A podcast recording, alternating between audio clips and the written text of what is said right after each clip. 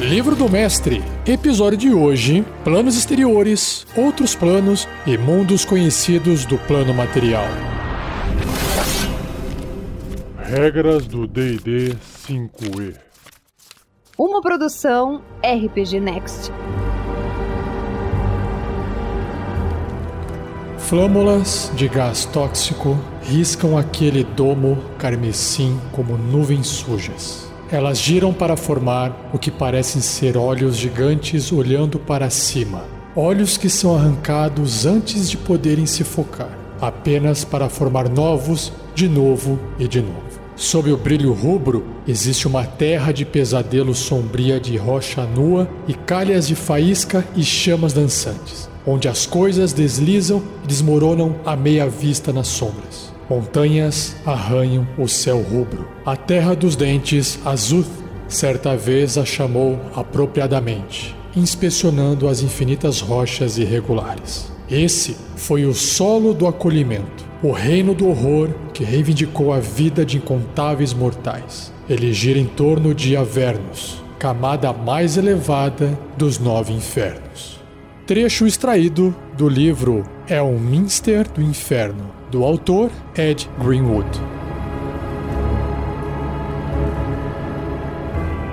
Seja você também um guerreiro ou uma guerreira do bem. Para saber mais, acesse padrim.com.br barra rpgnext ou picpay.me barra rpgnext.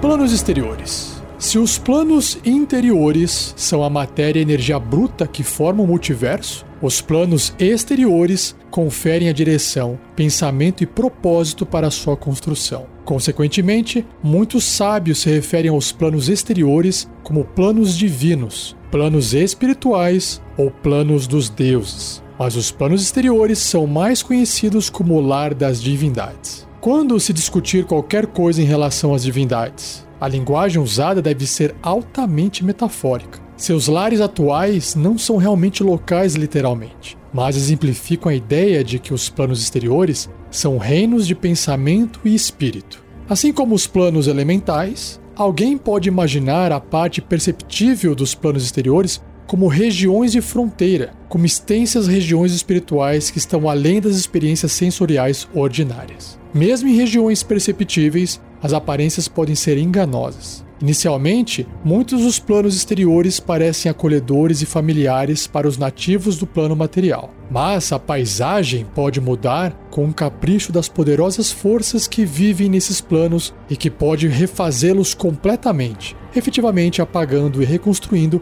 a existência para se adequar melhor às suas necessidades divinas. A distância é um conceito virtualmente insignificante nos planos exteriores. As regiões perceptíveis dos planos podem parecer pequenas, mas elas também podem se alongar até o que parece ser infinito. Os aventureiros poderiam fazer uma excursão guiada pelos nove infernos, da primeira camada até a nona, em um único dia, se os poderes dos infernos assim desejarem. Ou poderia levar semanas para os viajantes fazerem uma esgotante caminhada através de uma única camada. Os planos exteriores padrão são um grupo de 16 planos que correspondem às oito tendências, excluindo a neutralidade, que é representada pelas terras exteriores, descrita na seção Outros Planos, e os matizes de distinção entre elas. Então, o livro traz aqui uma tabelinha com o nome desses planos. Então vamos lá. Existe aqui então, na primeira linha, os sete céus ou os sete paraísos escalonados, de Celestia, ou os Sete Paraísos do Monte Celeste. Todos lá são de tendência leal e boa.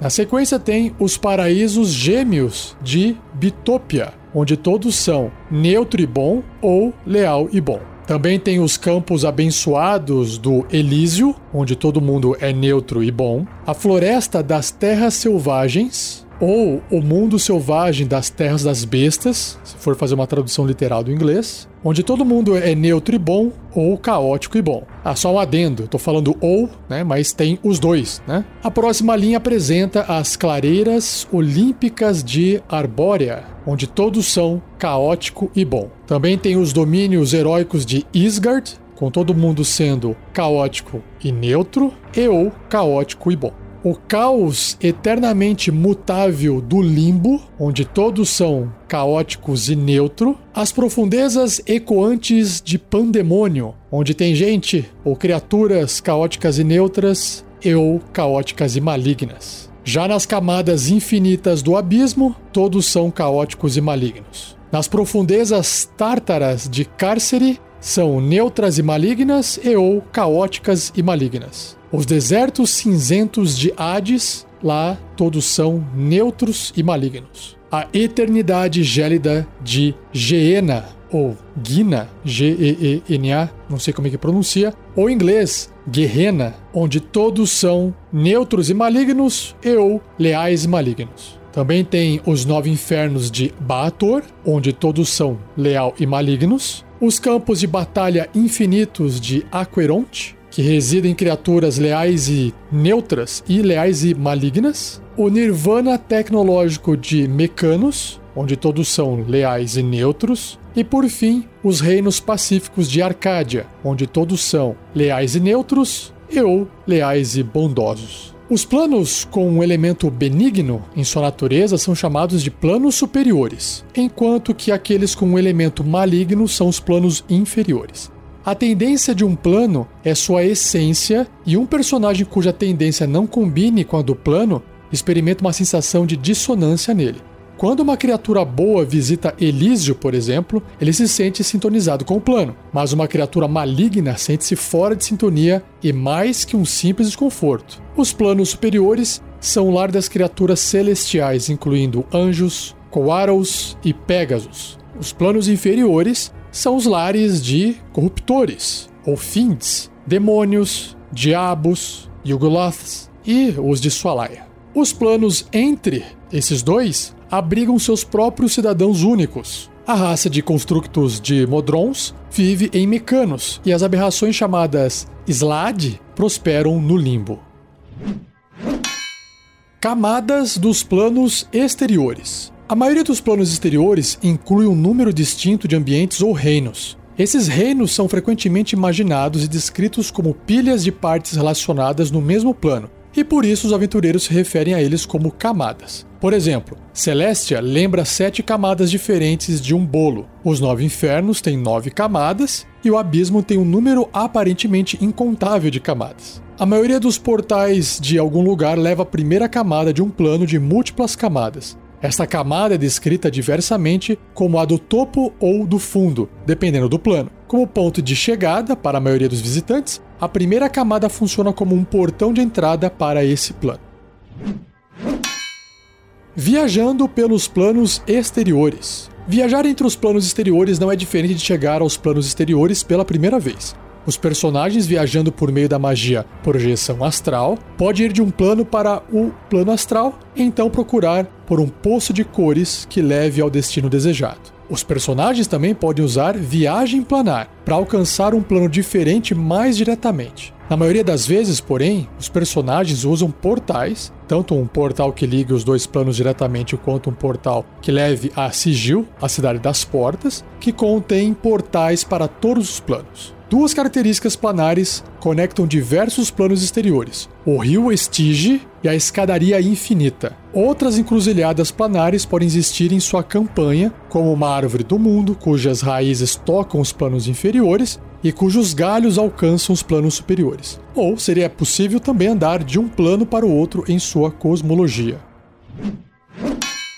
Então, vamos falar um pouquinho mais sobre o rio Estige. Este rio borbulha com gordura, destroços torpes e restos pútridos de batalhas ao longo de suas margens. Qualquer criatura diferente de um corruptor, um Fiend, que prove ou toque a água é infectado pela magia enfraquecer intelecto. A CD, ou a dificuldade para resistir, num teste de resistência de inteligência, é de 15, que é uma dificuldade média. O Stige passa através das camadas de cima de Aqueronte, dos Nove Infernos, Guerrena, ou Gina, como está em português, Hades, Cárcere, do Abismo e Pandemônio. Os afluentes do Estige serpenteiam pelas camadas inferiores desses planos. Por exemplo, uma gavinha do Estige segue através de cada camada dos nove infernos, garantindo passagem de uma camada do plano à seguinte. Balsas sinistras flutuam nas águas do Stige, tripuladas por pilotos experientes em lidar com as imprevisíveis correntes e redemoinhos do rio.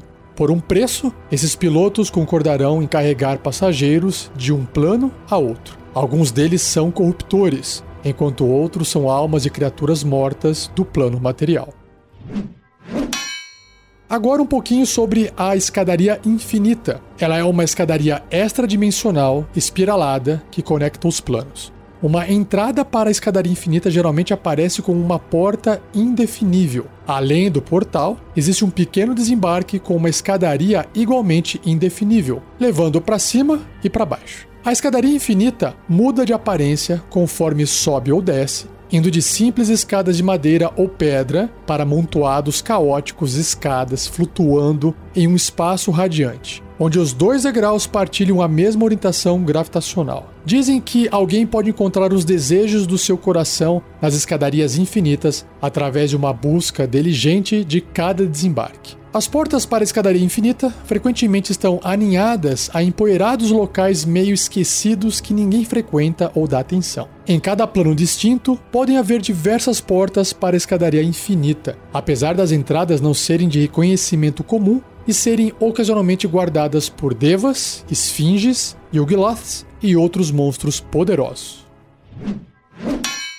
Regras opcionais. Cada um dos planos exteriores possui características peculiares que fazem da viagem através dele uma experiência única. A influência de um plano pode afetar os visitantes de diversas formas, como fazendo-os adquirir traços de personalidade ou defeitos que reflitam a disposição do plano, ou mesmo mudando a tendência para se encaixar melhor com a dos habitantes nativos do plano. Cada descrição de plano inclui uma ou mais regras opcionais que você pode usar para ajustar a experiência dos aventureiros no plano memorável. Então, a regra aqui opcional é dissonância psíquica, que descreve que cada um dos planos exteriores emana uma dissonância psíquica que afeta os visitantes de tendência incompatível, que são criaturas boas nos planos inferiores, as malignas nos planos superiores, caso elas passem muito tempo no plano. Você pode refletir essa dissonância através dessa regra opcional.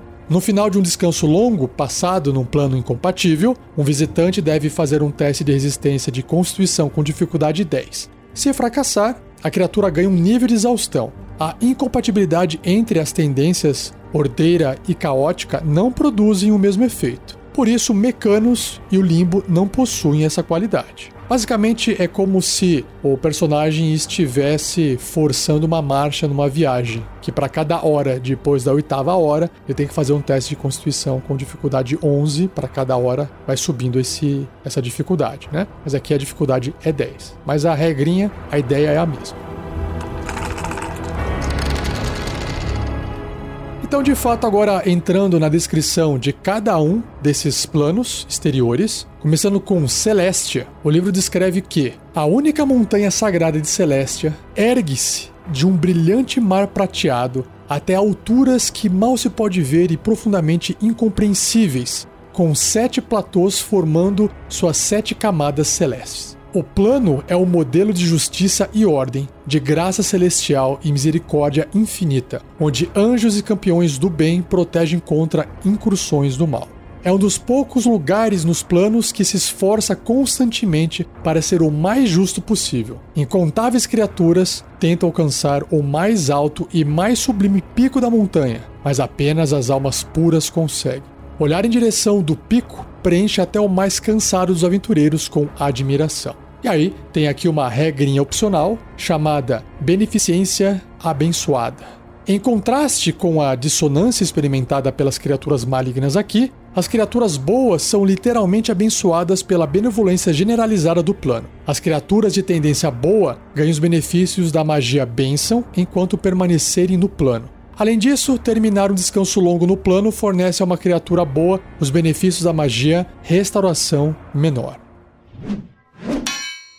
Bitopia. As duas camadas dos paraísos gêmeos de Bitopia são similares. Apesar de opostas, é uma paisagem pastoral doméstica e a outra uma região selvagem indômita. Mesmo assim, ambas refletem a bondade do plano e sua aceitação da lei e da ordem quando necessária. Bitopia, ou Bitopia, é um paraíso de trabalho produtivo, a satisfação de um trabalho bem feito. A bondade flui através do plano e cria um sentimento de boa vontade e felicidade nas criaturas que vivem nele. E a regra opcional é a benevolência pervasiva. No final de um descanso longo nesse plano, um visitante que não seja nem leal e bom, e nem neutro e bom, deve realizar um teste de resistência de sabedoria com dificuldade 10. Se fracassar, a tendência da criatura muda para leal e bom ou neutro e bom. Há que se aproximar mais da tendência de tal criatura. A mudança torna-se permanente se a criatura não sair do plano dentro de 1 de 4 dias, ou seja, de 1 a 4 dias.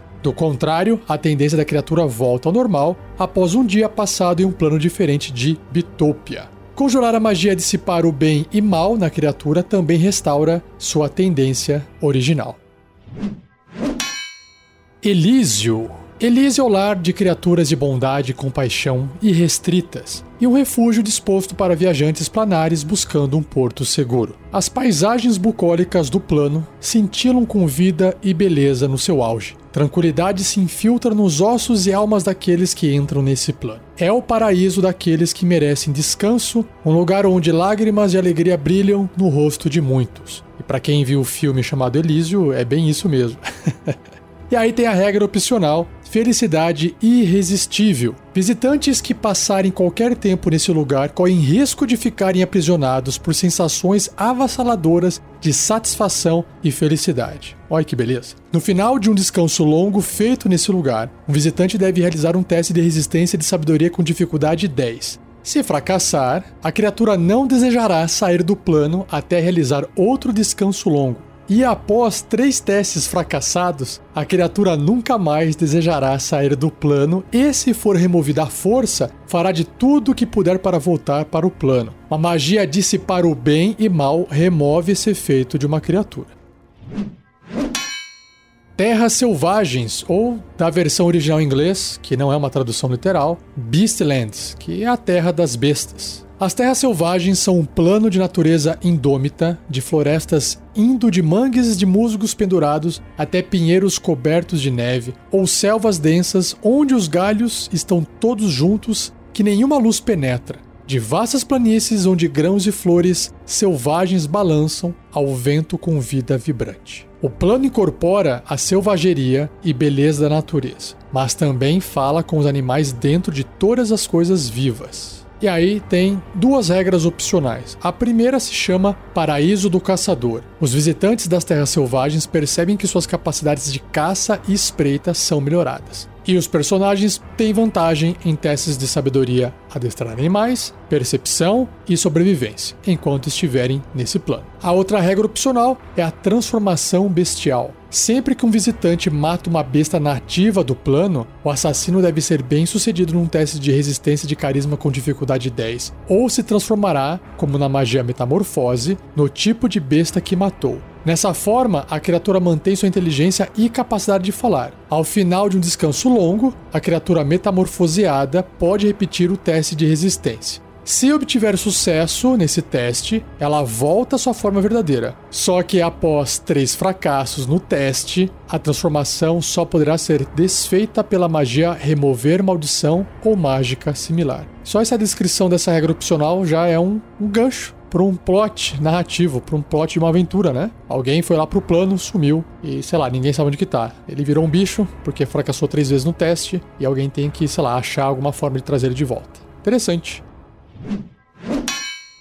Arbórea. Maior que a vida, Arbórea é um lugar de ânimos violentos e afeições profundas, de caprichos suportados pelo aço e de paixões que queimam alegremente até se apagarem. Seus habitantes de natureza boa são dedicados a combater o mal, mas suas emoções descuidadas às vezes se libertam com consequências devastadoras. A raiva é tão comum e tão honrada quanto a alegria em Arbórea. Nela, as montanhas e florestas são extravagantemente massivas e belas, e cada clareira e corrente é habitada por espíritos da natureza que não toleram infrações. Aqui, os viajantes devem andar com cuidado Arbórea é lar de muitos elfos e divindades élficas. Os elfos nascidos nesse lugar têm o subtipo celestial e são selvagens de coração, prontos para lutar contra o mal num piscar de olhos. No mais, eles se parecem e se comportam como elfos normais. E aí, a regra opcional para esse plano é a ansiedade intensa.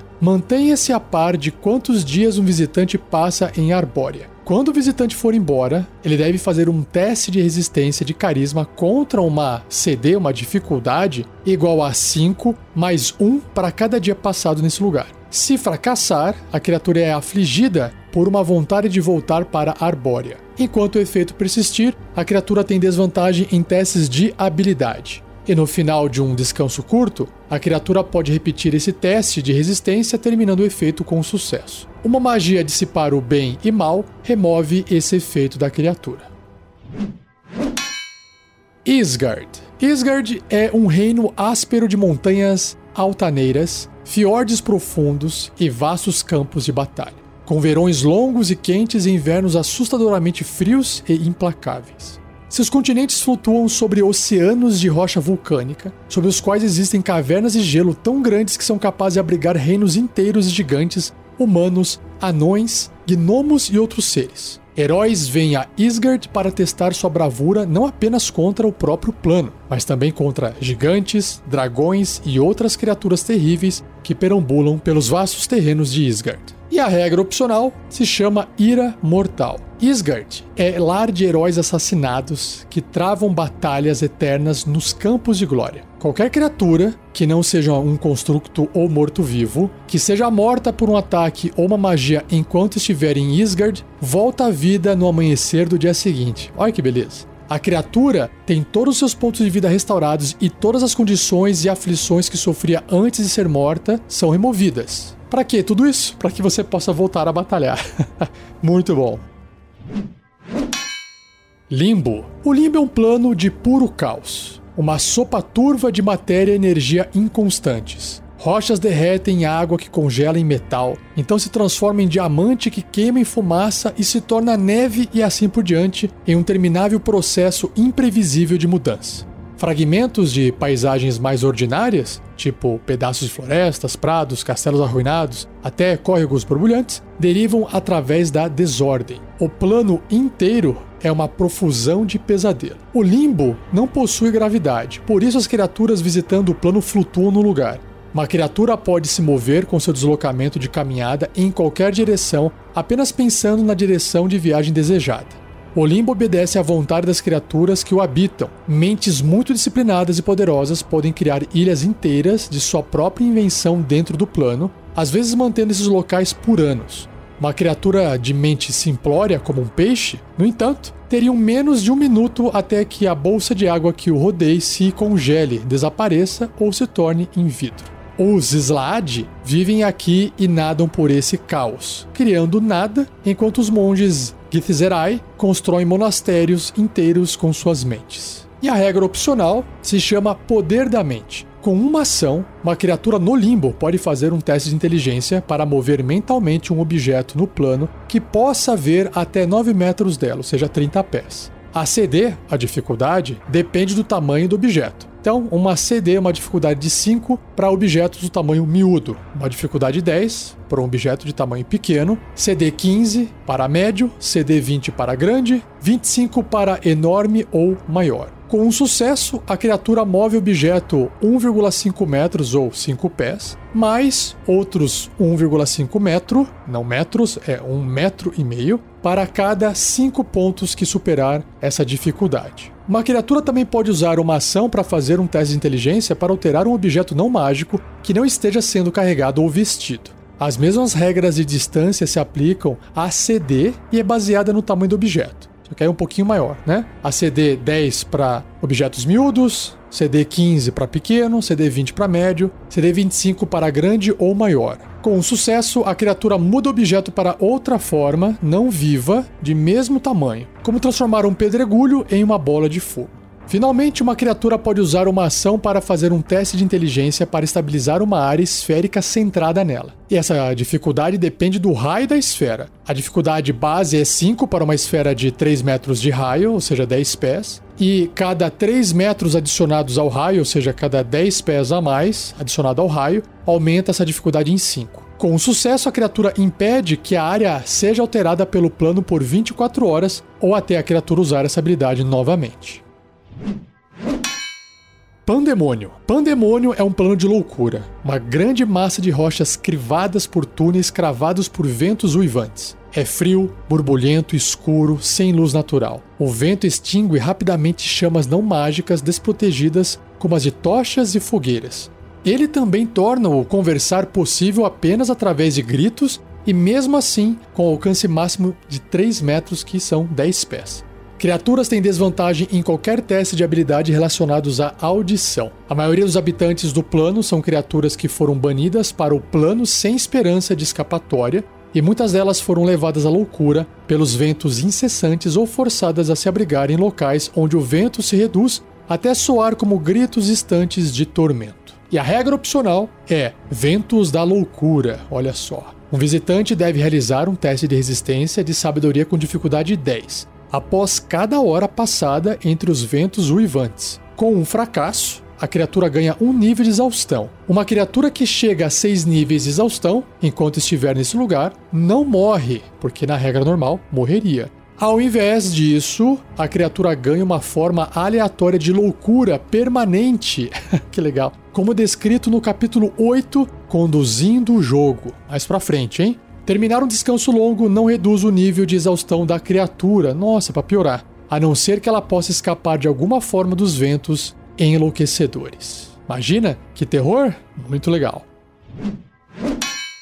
O abismo. O abismo incorpora tudo o que é perverso, macabro e caótico. Suas camadas virtualmente infinitas descem em espiral para formas cada vez mais apavorantes. Cada camada do abismo ostenta seu próprio ambiente horripilante. Apesar de não haverem duas camadas iguais, todas são áridas e inóspitas. Cada camada também reflete a natureza entrópica do abismo. De fato, muito do que se vê e toca no plano parece estar num estado decadente, desintegrado ou corroído. E aí, nós temos também a regra opcional que se chama corrupção abissal. Um visitante não maligno que termine um descanso longo no abismo deve realizar um teste de resistência de carisma com dificuldade 10. Se fracassar, a criatura torna-se corrompida. Consulte então a tabela chamada Corrupção Abissal, que já já eu leio para você, para determinar os efeitos dessa corrupção. Você pode substituir os efeitos diferentes de corrupção por efeitos de sua própria autoria, obviamente.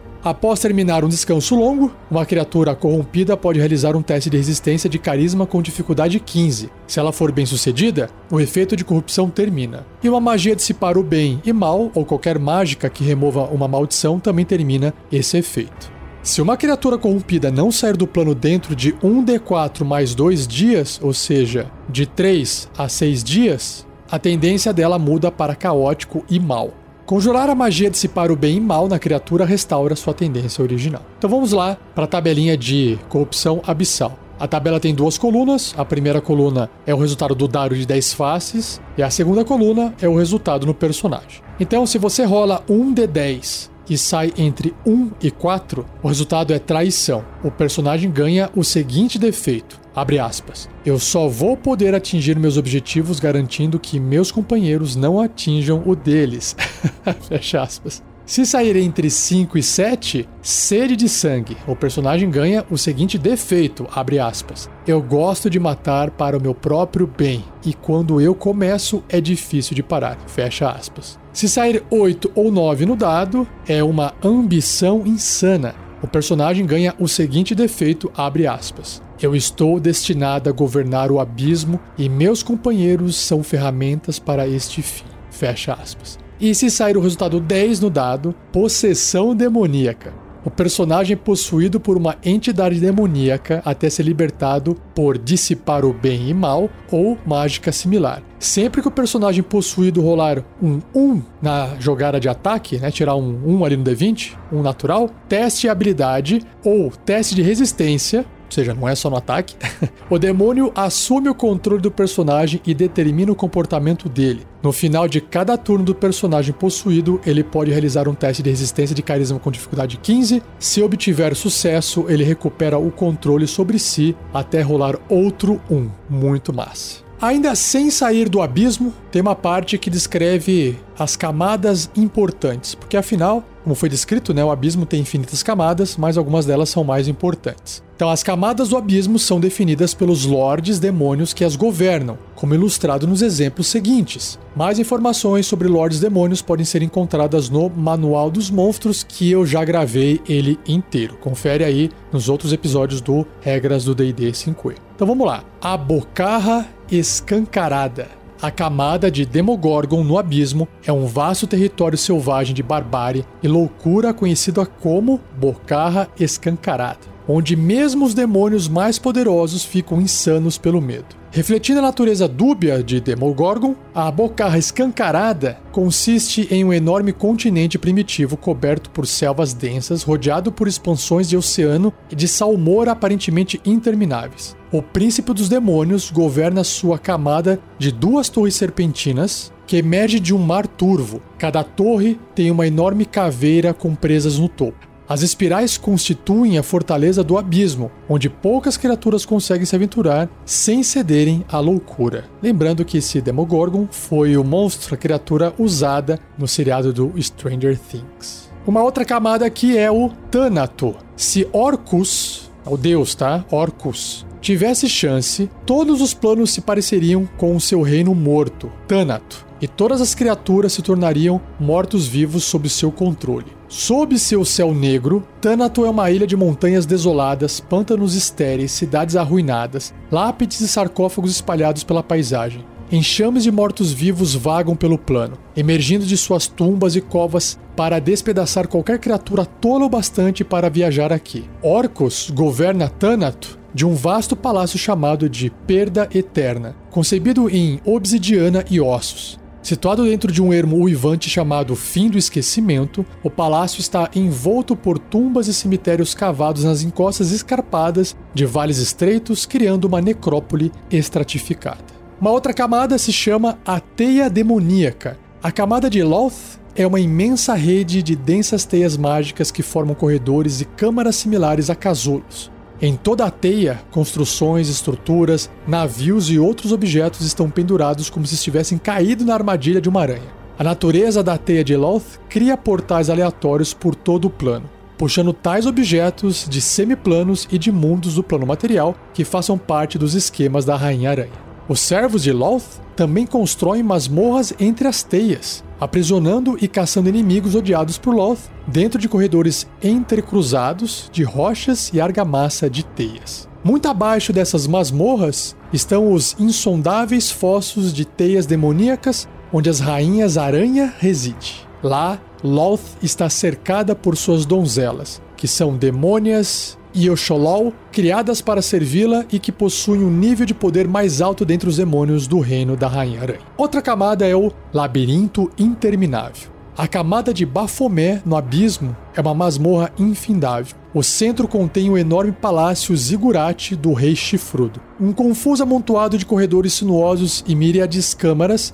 o palácio é rodeado por um fosso quilométrico camuflando séries alucinantes de escadas e túneis submersos que levam às profundezas da fortaleza. A penúltima camada importante é a O Reino Triplo. O príncipe negro Grazit governa o reino de Azagrat, que compreende três camadas do abismo. A sede do seu poder é o fantástico palácio argento da cidade de Zelatar, cujos mercados movimentados e palácios de prazer atraem visitantes de todo o multiverso em busca de conhecimento mágico obscuro e prazeres pervertidos. Sob comando de Grazit, os demônios de Azagrat apresentam um verniz de civilidade e cordialidade cortês. No entanto, o então chamado Reino Triplo contém tantos perigos quanto qualquer outra parte do abismo e visitantes planares podem desaparecer sem deixar rastros em suas cidades labirínticas e nas florestas cujas árvores têm serpentes com galhos. Por fim, a última camada importante se chama Vales da Morte e Enogu governa uma camada de ravinas conhecidas como Vales da Morte. Aqui, criaturas devem caçar para sobreviver. Até as plantas devem banhar suas raízes em sangue, enlançam os incautos. Os servos de Ienogu ajudam a saciar a fome de seu mestre conforme ele ronda por seu abismo buscando presas, capturam criaturas do plano material para soltá-las no reino do Senhor Gnol. Cárcere. O modelo para todas as outras prisões na existência. Cárcere é um plano de desolação e desespero. Suas seis camadas contêm vastos brejos, selvas fétidas, desertos áridos, montanhas irregulares, oceanos gélidos e gelo negro. Todos formam um lar miserável para os traidores e trapaceiros que estão aprisionados nesse plano prisão. E a regra opcional desse plano é o plano prisão. Ninguém consegue sair de cárcere facilmente. Esforços mágicos para deixar o plano por meio de qualquer magia diferente de desejo, que é uma magia de nível 9 super forte, simplesmente fracassam. Portais e passagens que se abram para o plano tornam-se caminhos de mão única. Caminhos secretos para fora do plano existem, mas eles estão escondidos e bem guardados por armadilhas e monstros letais. Imagina uma aventura de ir lá, resgatar alguém na prisão e, sei lá, leva consigo um pergaminho de wish, de desejo, e aí perde o pergaminho no processo, não consegue sair da prisão, de cárcere e vai. É uma aventura, pronto, tá aí. Hades. As camadas do Hades são conhecidas como as Três Melancolias, locais sem alegria, esperança ou paixão. Uma terra cinzenta com o céu acinzentado, Hades é o destino de muitas almas que são reivindicadas pelos deuses dos planos inferiores ou pelos governantes corruptores dos planos inferiores. Essas almas tornam-se larvas e passam a eternidade nesse local que não tem um sol, uma lua, estrelas ou estações. Lixiviando cor e emoção, essa melancolia é mais forte que a maioria dos visitantes pode suportar. E a regra, chamada desespero da Umbra, descrita anteriormente no capítulo, pode ser usada para representar o desespero de um visitante. E a regra opcional nesse plano é a transformação vil. No final de cada descanso longo nesse plano, um visitante deve realizar um teste de resistência de sabedoria com dificuldade 10. Se fracassar, a criatura ganha um nível de exaustão que não pode ser removida enquanto a criatura permanecer no Hades. Se a criatura chegar a 6 níveis de exaustão, ela não morre. Ao invés disso, a criatura transforma-se permanentemente em uma larva, quando todos os níveis de exaustão afligindo-a serão removidos. Uma larva é um corruptor miserável que mantém os traços faciais de sua forma anterior. Nossa, mas tem o corpo de um verme gordo. Uma larva tem apenas algumas lembranças de sua vida anterior e as estatísticas no bloco de estatísticas da larva. O Hades é infestado de larvas. Bruxas à noite, liches e rakshasas coletam-nos para usar em rituais perversos. Outros corruptores gostam de se alimentar delas. Nossa. Olha só, rapidinho aqui então. O que, que é essa larva, né? É um corruptor médio, neutro e mal. Sua classe armadura é 9, tem 9 pontos de vida e se desloca 6 metros. Nos atributos físicos e mentais, tem força 9, destreza 9, né? abaixo da média para um ser humano, constituição 10 na média, inteligência 6, sabedoria 10 e carisma 2. Em sentidos, a percepção passiva é igual a 10, Idiomas compreende os idiomas que conhecia em vida, mas não consegue falar. E seu nível de desafio é zero ou 10 pontos de experiência. E tem uma ação que é a mordida, um ataque corpo a corpo com arma, mais um para poder atingir. O alcance é adjacente apenas um alvo. Se acertar, vai causar 1 ou 1d4 menos 1 de dano perfurante. O próximo plano, em inglês, que eu acho até mais legal de falar, é Guerrena, ou como o pessoal traduziu para o português, Gena ou Gena, algo assim. G-E-E-N-A. Esse é um plano de suspeita e ganância. Ele é o berço dos Yugloths, que vivem aqui em grandes números. Uma montanha vulcânica domina cada uma das quatro camadas de Guerrena e vulcões menores flutuam no ar e colidem com as montanhas maiores. As encostas rochosas do plano tornam o movimento aqui difícil e perigoso. O solo inclina-se pelo menos 45 graus em todos os lugares. Nossa. Em alguns locais, penhascos íngremes e desfiladeiros profundos apresentam obstáculos mais desafiadores. E há perigos como fissuras vulcânicas que expelem fumaças tóxicas ou chamas lacinantes. Guerrena não tem lugar para misericórdia ou compaixão. Os corruptores que vivem aqui estão entre os mais gananciosos egoístas de todo o multiverso. E a regra opcional dela, desse plano, é o estorvo cruel. A natureza cruel do plano torna-se difícil para os visitantes ajudar uns aos outros. Sempre que um visitante conjurar uma magia com um efeito benéfico, incluindo uma magia que restaure pontos de vida ou remova uma condição, o conjurador deve primeiro realizar um teste de resistência de carisma com dificuldade 10. Se fracassar, a magia falha, o espaço de magia é gasto e a ação é perdida. Os Nove Infernos. Os nove infernos de Baator inflamam a imaginação dos viajantes, a ganância dos caçadores de tesouro e a fúria de batalha de todas as criaturas mortais. Ele é o plano supremo da ordem e do mal e da epítome da crueldade premeditada. Os diabos dos nove infernos são obrigados a obedecer às ordens de seus superiores, mas eles se rebelam dentro de suas castas individuais. A maioria empreende qualquer conspiração, não importa o quão torpe, para ter avanço pessoal. No topo mais elevado da hierarquia está Asmodeu, que ainda não foi superado. Se ele for derrotado, o vencedor irá governar o plano em seu lugar. Essa é a lei dos nove infernos. E aí existe a regra opcional chamada maldade invasiva. O mal permeia os nove infernos e os visitantes desse plano sentem sua influência. No final de cada descanso longo feito nesse plano, um visitante que não seja maligno deve realizar um teste de resistência e sabedoria com dificuldade 10. Se fracassar, a tendência da criatura muda para leal e mal. A mudança se torna permanente se a criatura não sair do plano dentro de um de quatro dias. Do contrário, a tendência da criatura volta ao normal após um dia, passando num plano diferente dos nove infernos. Conjurar a magia dissipar o bem e mal na criatura também restaura sua tendência original.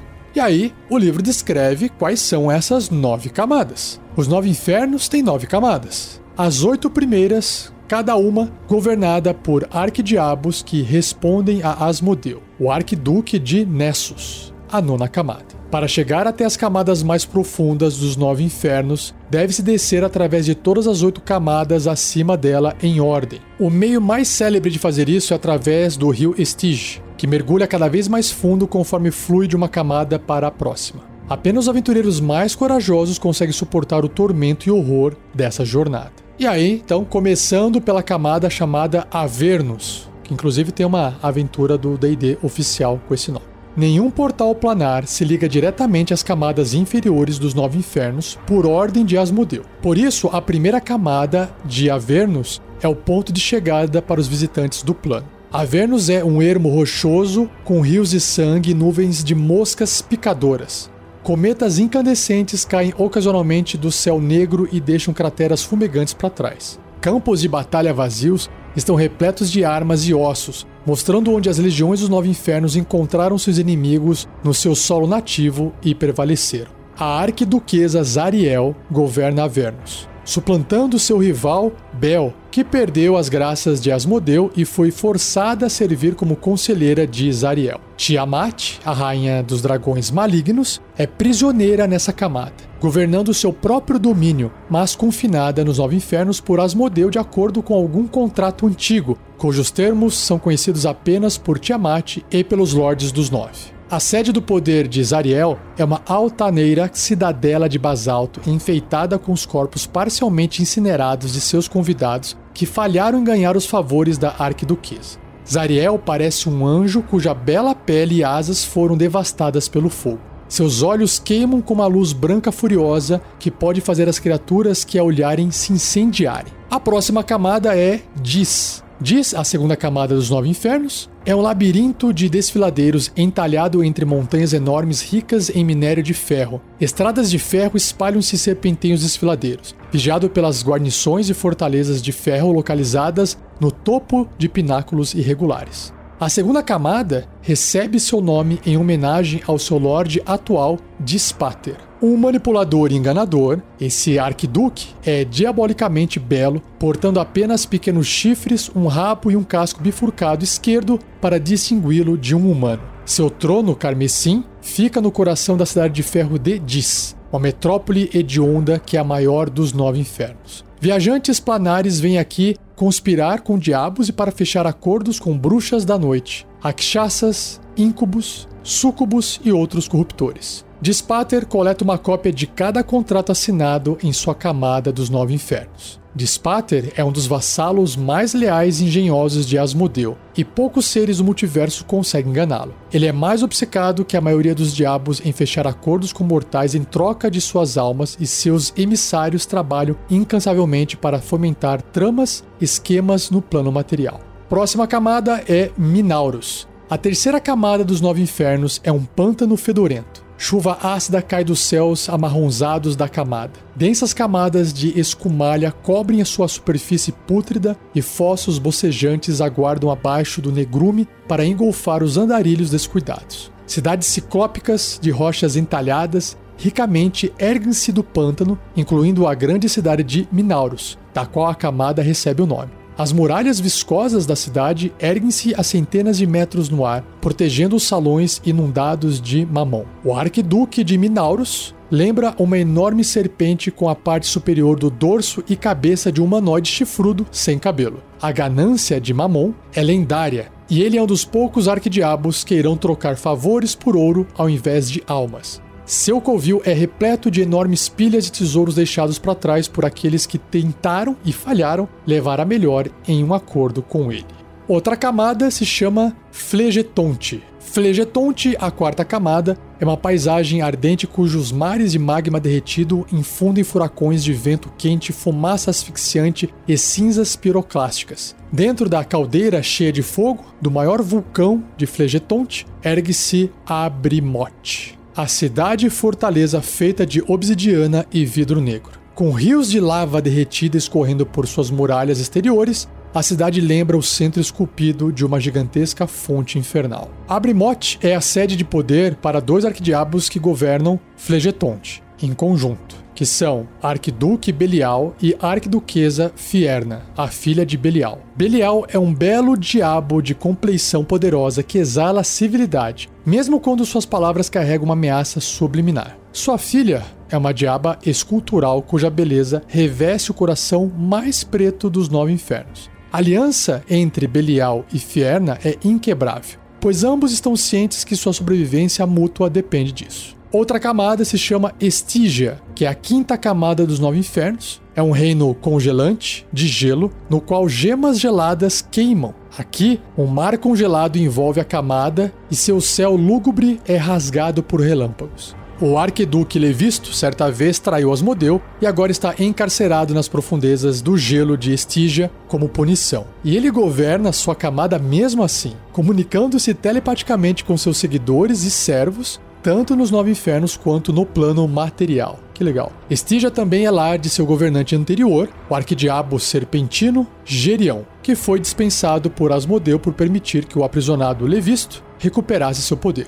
A perda da graça de Gerião estimulou muito debate dentro das cortes infernais. Ninguém tem certeza se Asmodeu tem algum motivo secreto para dispensar o arquidiabo ou se ele está testando a fidelidade de Gerião com um propósito maior. A outra camada se chama Malebolgia. Para quem leu aí os quadrinhos do Mark Fallen, do Spawn, vai se lembrar desse nome. Malebolgia, a sexta camada, já sustentou muitos governantes, dentre eles estão Malagarde, a Condessa Bruxa e o Arquidiabo Moloch. Malagarde perdeu os favores e foi deposta por Asmodeu em um acesso de raiva, enquanto que seu predecessor, Moloch, ainda persiste em algum lugar na sexta camada com um Imp. Imp é aquele diabinho pequenininho magrinho. Tramando para recuperar os favores de Asmodeu. Melebolja parece uma encosta infinita com as laterais de uma montanha impossivelmente imensa, e partes da camada se soltam de tempos em tempos, criando avalanches de pedras mortais e ensurdecedoras. Os habitantes de Malebolgia vivem em fortalezas desmoronadas e grandes cavernas escavadas na lateral da montanha.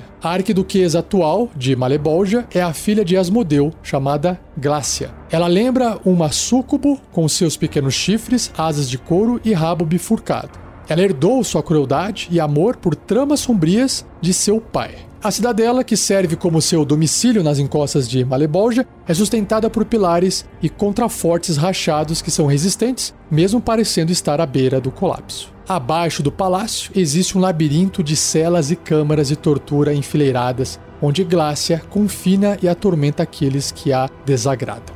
A próxima camada, que é a sétima, se chama Maladomini. É um ermo coberto de ruínas. Cidades mortas formam a paisagem de desolação urbana e entre elas existem pedreiras vazias, estradas desmoronadas, pilhas de escombros, a casca oca de fortalezas vazias e enxames de moscas famintas. O arquiduque de Maladomini é Beuzebu, o senhor das moscas, um corruptor inchado com a parte inferior do corpo de uma lesma enorme. A forma de Beuzebu foi infligida nele por Asmodeu como punição por sua lealdade duvidosa. Beuzebu é uma monstruosidade miserável e degenerada que há muito conspira para usurpar Asmodeu, mesmo falhando todas as vezes. Ele carrega uma maldição que faz com que qualquer acordo feito com ele leve à calamidade. Asmodeu ocasionalmente presta favores a Beelzebub por motivos que nenhum outro arquiduque consegue entender, apesar de alguns suspeitarem que o arquiduque de Nessus ainda respeita o mérito de seu adversário caído.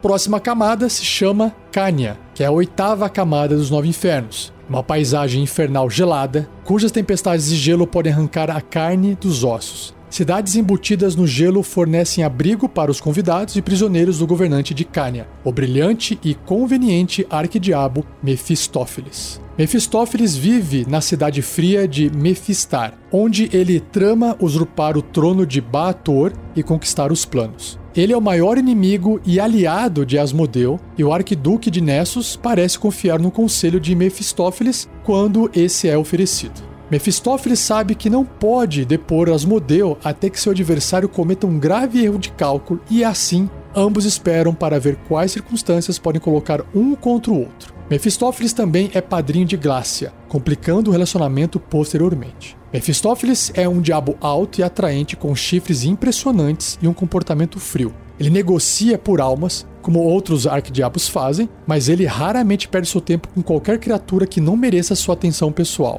Seus instintos são como navalhas afiadas, assim como os ventos gelados de Cânia, e dizem que apenas Asmodeu já enganou ou frustrou ele. Por fim, Nessus, a camada mais baixa dos nove infernos. Nessus é um reino de abismo escuro cujas paredes são fortalezas. Aqui, senhores das profundezas generais leais a Asmodeu agrupam suas legiões diabólicas e tramam para conquistar o multiverso. No ponto central da camada está uma vasta fissura de profundeza desconhecida. Saindo dela, ergue-se a grande cidadela esperalada de Malshin, lá de Asmodeu e de sua corte infernal. Malshin lembra uma gigantesca estalagmite oca. A cidadela também é uma prisão para almas que Asmodeu trancafiou por questões de segurança. Convencê-lo a soltar mesmo uma dessas almas vem com um preço alto e dizem que o arquiduque de Nessus já reivindicou reinos inteiros no passado por tais favores. Asmodeu geralmente aparece como um belo humanoide barbudo com pequenos chifres saindo de sua testa, penetrantes olhos vermelhos e roubos leves. Ele também pode assumir outras formas e raramente é visto sem seu cetro de pontas de rubi na mão. Asmodeu é o mais astuto e educado dos arquidiabos. O mal definitivo que ele representa pode ser visto apenas quando ele assim deseja, ou caso ele esqueça de quem ele é e entre em fúria. O plano Aqueronte. Aqueronte possui quatro camadas, cada uma feita de enormes cubos de ferro flutuando em um vácuo arejado. Às vezes os cubos colidem, ecos de colisões passadas persistem através do plano, misturando-se com os sons de exércitos se chocando. Essa é a natureza de Aqueronte. Conflito e guerra, conforme os espíritos e soldados caídos se juntam em batalhas intermináveis contra orcs devotos de Grumsh, goblinoides leais a Maglubiet e legiões vinculadas a outros deuses belicistas. E aí, a regra opcional se chama sede de sangue. Aqueronte recompensa uma criatura por ferir outras criaturas ao imbuir essa criatura com força para se manter lutando. Enquanto estiver em Aqueronte, uma criatura ganha pontos de vida temporários, igual a metade do seu máximo de pontos de vida sempre que ele reduzir uma criatura hostil a zero ponto de vida. Então, mata alguém, ganha vida. Legal. Mecanos. Em Mecanos, a lei é refletida em um reino de engrenagens, todas interligadas e girando de acordo com sua medida. As rodas dentadas parecem estar engajadas em um cálculo tão vasto que nenhuma divindade consegue entender seu propósito. Mecanos personifica a ordem absoluta e sua influência pode ser sentida por aqueles que passarem algum tempo aqui. Os Modrons são os habitantes primários de Mecanos. O plano também é lar do criador dos Modrons, um ser similar a um deus chamado Primus. E aí tem duas regras opcionais. A primeira se chama Lei da Média. Enquanto estiver em mecanos, as criaturas sempre usam resultado de dano médio para ataques de magia. Por exemplo, um ataque que normalmente cause 1d10 mais 5 de dano sempre causará 10 de dano em mecanos. A outra regra opcional é Ordem Imponente. No final de cada descanso longo realizado nesse plano, um visitante que não seja leal e neutro deve realizar um teste de resistência de sabedoria com dificuldade 10. Se fracassar, a tendência da criatura muda para leal e neutro. A tendência da criatura pode voltar ao normal após um dia passado em um plano diferente de mecanos. E conjurar a magia dissipar o bem e mal na criatura também restaura sua tendência original. Por fim, o último plano é Arcádia. Arcádia é cheia de pomares de árvores perfeitamente alinhadas, córregos extremamente retos, campos ordenados, estradas perfeitas e cidades estabelecidas em formas geometricamente agradáveis. As montanhas não são maculadas pela erosão. Tudo em Arcádia funciona para o bem comum e para uma forma quase perfeita de existência. Aqui a pureza é eterna e nada atrapalha a harmonia. Noite e dia são determinados por um globo que flutua acima do mais alto pico de Arcádia. Metade do globo irradia luz solar e traz o dia. A outra metade emite luz da lua e traz a noite estrelada. O globo gira uniformemente sem cair, difundindo dia e noite através de todo o plano. O clima em Arcádia é governado por quatro semideuses aliados chamados Reis da Tormenta. Então tem a Rainha Nuvem, o Rei Vento, o Rei Relâmpago e a Rainha Chuva. Cada um vive em um castelo rodeado pelo tipo de clima que o rei ou rainha controla. Escondido abaixo das belas montanhas de Arcádia estão inúmeros reinos anões que têm resistido à passagem do milênio. Anões nascidos nesse plano possuem o subtipo celestial e sempre têm um bom coração. No mais, eles se parecem e se comportam como anões normais. E aí, a regra opcional é a vitalidade planar. Enquanto estiver nesse plano, as criaturas não podem ser amedrontadas ou envenenadas e elas são imunes à doença e veneno. Que beleza!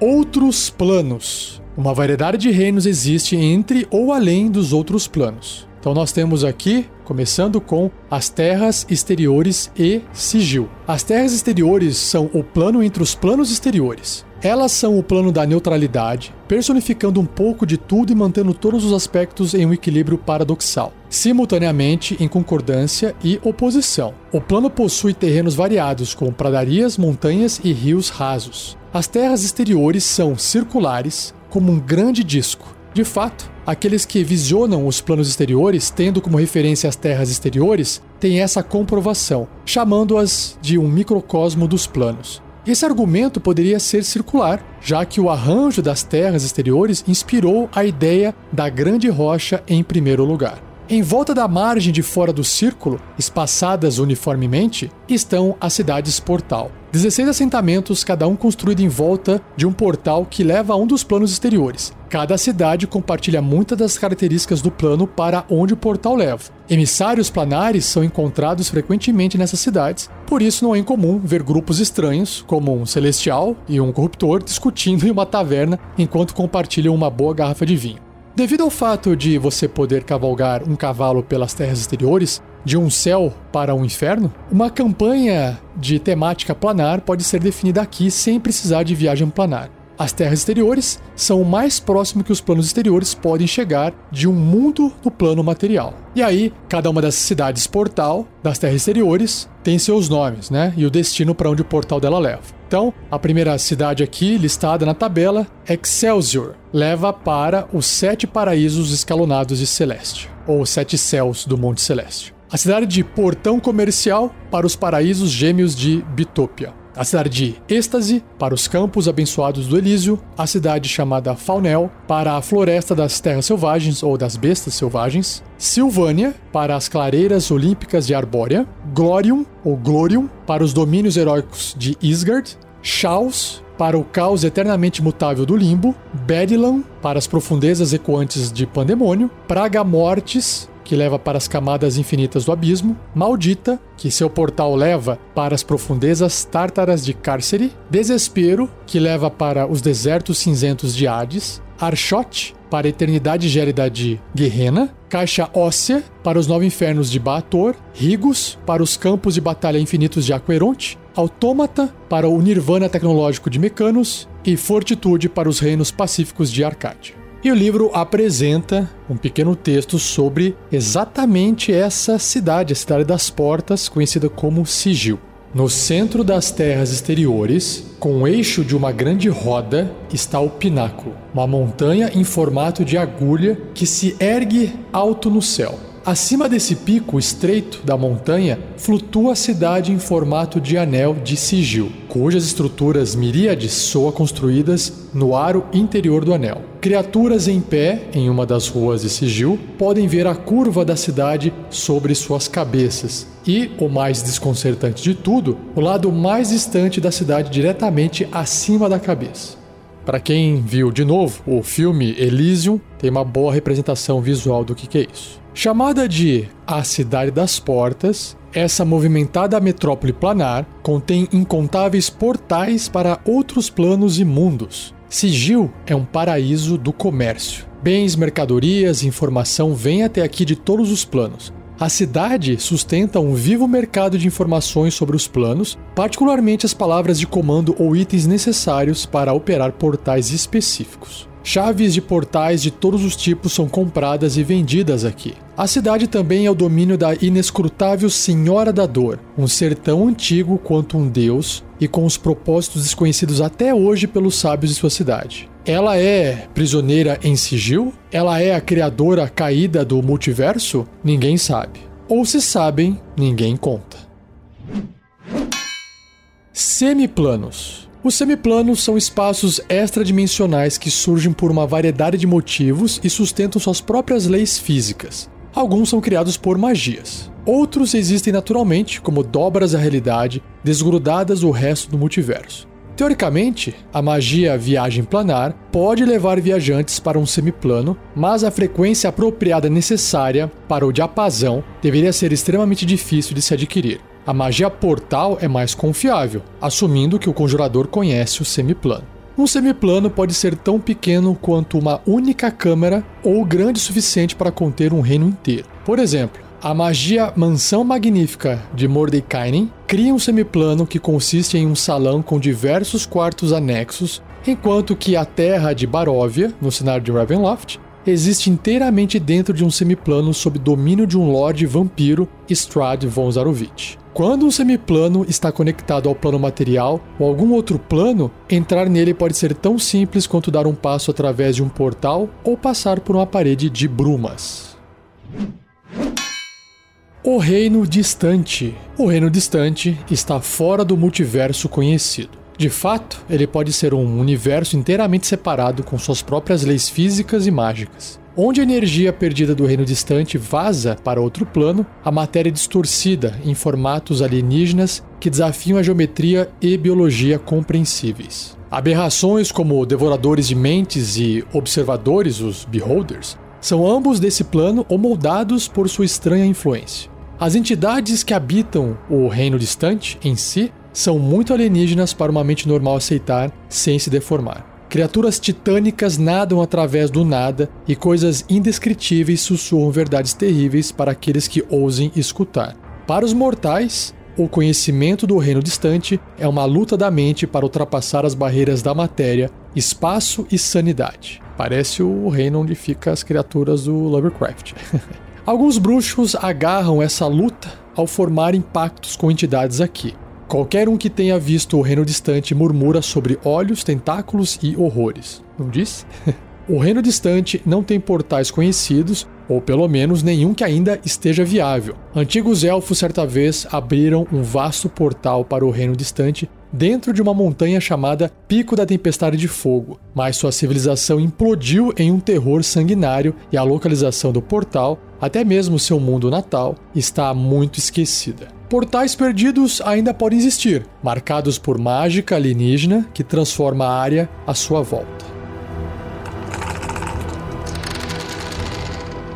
E para fechar, não só esse episódio, mas também esse capítulo e a parte 1 do livro, o livro apresenta rapidamente os mundos conhecidos do plano material. Os mundos do plano material são infinitamente diversos. Os mundos mais vastamente conhecidos são os que têm um cenário de campanha oficial publicado para o jogo de DD através dos anos. Se sua campanha se passa em um desses mundos, esse mundo pertence a você em sua campanha. Sua versão do mundo pode divergir amplamente da que foi impressa. Então, em Toril, o mundo de fantasia heróica do cenário dos Reinos Esquecidos, cidades e reinos fantásticos estão em meio a restos de impérios antigos e reinos há muito esquecidos. O mundo é vasto, suas masmorras são ricas em história. Além do continente central de Fyron, Toril inclui as regiões de Al-Qadim, Karatur e Mastica, ou Mastica, com Z.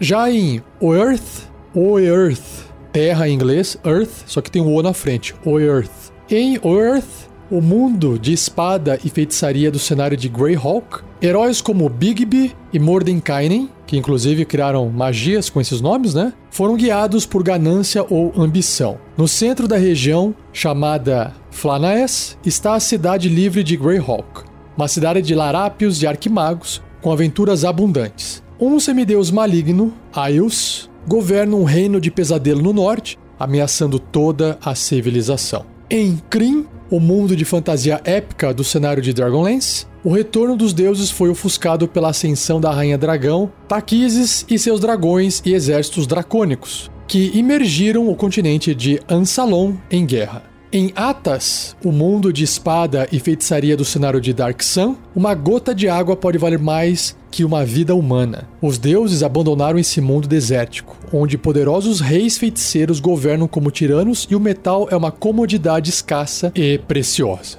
Em Eberron, o mundo de fantasia heróica do cenário de Eberron, uma terrível guerra terminou, dando lugar a uma guerra fria cheia de intrigas políticas. No continente de Corvair, a magia é banal. Casas de marcas dracônicas rivalizam reinos poderosos e veículos elementais tornam viagens para cantos distantes do mundo possíveis. Em Aebrines, o mundo de fantasia heróica do cenário de Birthright, rebentos nascidos de linhagens divinas dividem o continente de Cerília. Monarcas, bispos, mestres de guildas e grandes magos equilibram a busca do reinado contra a ameaça de abominações horrendas nascidas do sangue de um deus maligno. E em Mistara, o um mundo de fantasia heróica nascido das primeiras edições do jogo de D&D, diversas culturas, monstros selvagens e impérios beligerantes colidem. Além disso, o mundo é moldado através da intromissão dos imortais, aventureiros aposentados que ascenderam a postos quase divinos.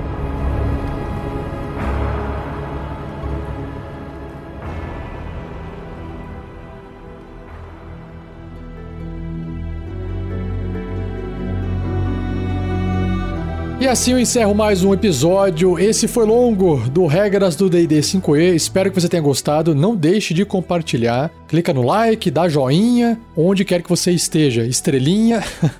Agradeça ao editor Gleico Vieira Pereira por mais uma edição fantástica. E se você tiver alguma dúvida e quiser enviar a sua pergunta para mim, pode ser por e-mail rafael47@rpgnext.com.br ou se quiser deixar um comentário no YouTube ou no post do próprio episódio, eu vou lá e coleto a sua pergunta. Isso se não responder imediatamente. Minha intenção é fazer um episódio respondendo perguntas dos ouvintes. E não perca o próximo episódio, onde eu inicio a parte 2 do livro Mestre de Aventuras, no capítulo 3, Criando Aventuras. Eu vou falar sobre os elementos de uma grande aventura, aventuras oficiais, a estrutura de aventura, tipos de aventuras e as complicações. Beleza? Então é isso. Obrigado, abraço e até o próximo episódio.